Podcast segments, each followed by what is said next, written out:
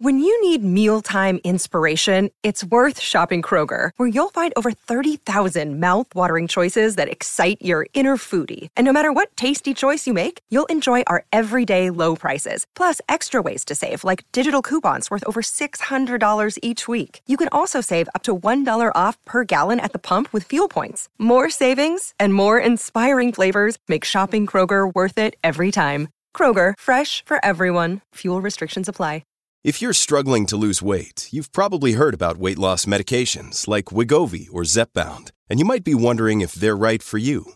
Meet PlushCare, a leading telehealth provider with doctors who are there for you day and night to partner with you in your weight loss journey.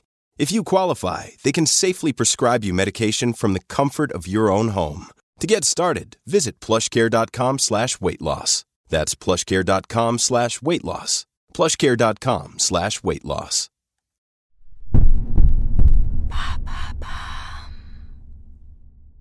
Qu'est-ce que l'anxiété? Merci d'avoir posé la question. L'anxiété est un trouble émotionnel qui se manifeste par un sentiment d'insécurité face à un danger indéfini. On peut ressentir une appréhension, une tension ou un malaise. La boule au ventre, les muscles qui se tétanisent, l'incapacité de parler, vous avez peut-être déjà ressenti ces symptômes. Selon un sondage de l'IFOP, l'anxiété a bondi de 27% pendant le second confinement. L'incertitude liée à la crise sanitaire a fait naître beaucoup d'angoisse au sein de la population. J'imagine que tout le monde peut la ressentir?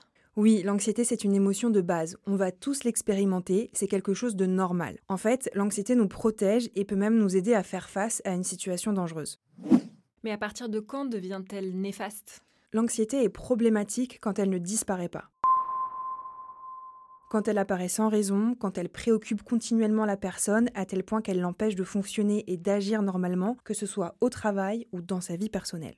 On parle alors de troubles anxieux comme la phobie sociale, toutes les phobies comme l'arachnophobie qui est la peur des araignées, l'hémétophobie qui est la peur de vomir, l'aérophobie qui est la peur de l'avion. On parle aussi euh, de troubles paniques qui peuvent arriver sans raison comme les attaques de panique. Le corps se met alors en état d'alerte et le patient a une impression de mort imminente. Les troubles anxieux généralisés aussi qui se traduisent par un sentiment persistant d'insécurité, une inquiétude permanente ou encore les TOC qui sont les troubles obsessionnels compulsifs.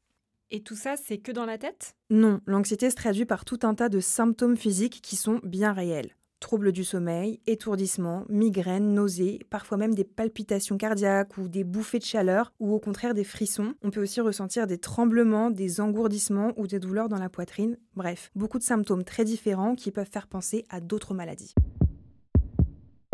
Est-ce que ça se soigne? Oui, il existe des traitements reconnus pour traiter l'anxiété. Les traitements permettent aux personnes de reprendre progressivement le contrôle de leur vie et de leur quotidien, mais pour ça, il faut consulter un médecin le plus tôt possible.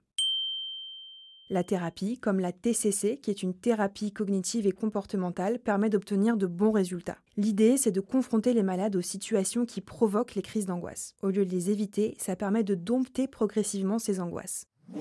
Les médicaments prescrits sur ordonnance, comme les anxiolytiques, sont aussi très efficaces, mais attention à la dépendance. On estime qu'en 2021, les prescriptions ont bondi de 10% dans l'Hexagone. Selon une enquête de l'association Addiction France, publiée en avril dernier, près d'un Français sur dix a commencé à prendre des anxiolytiques au cours de l'année écoulée. Est-ce qu'il y a d'autres options? Oui, une bonne hygiène de vie permet aussi de réguler les troubles anxieux, en limitant la consommation de café et d'alcool, en faisant du sport trois fois par semaine minimum et en améliorant son sommeil, on peut diminuer l'importance des symptômes.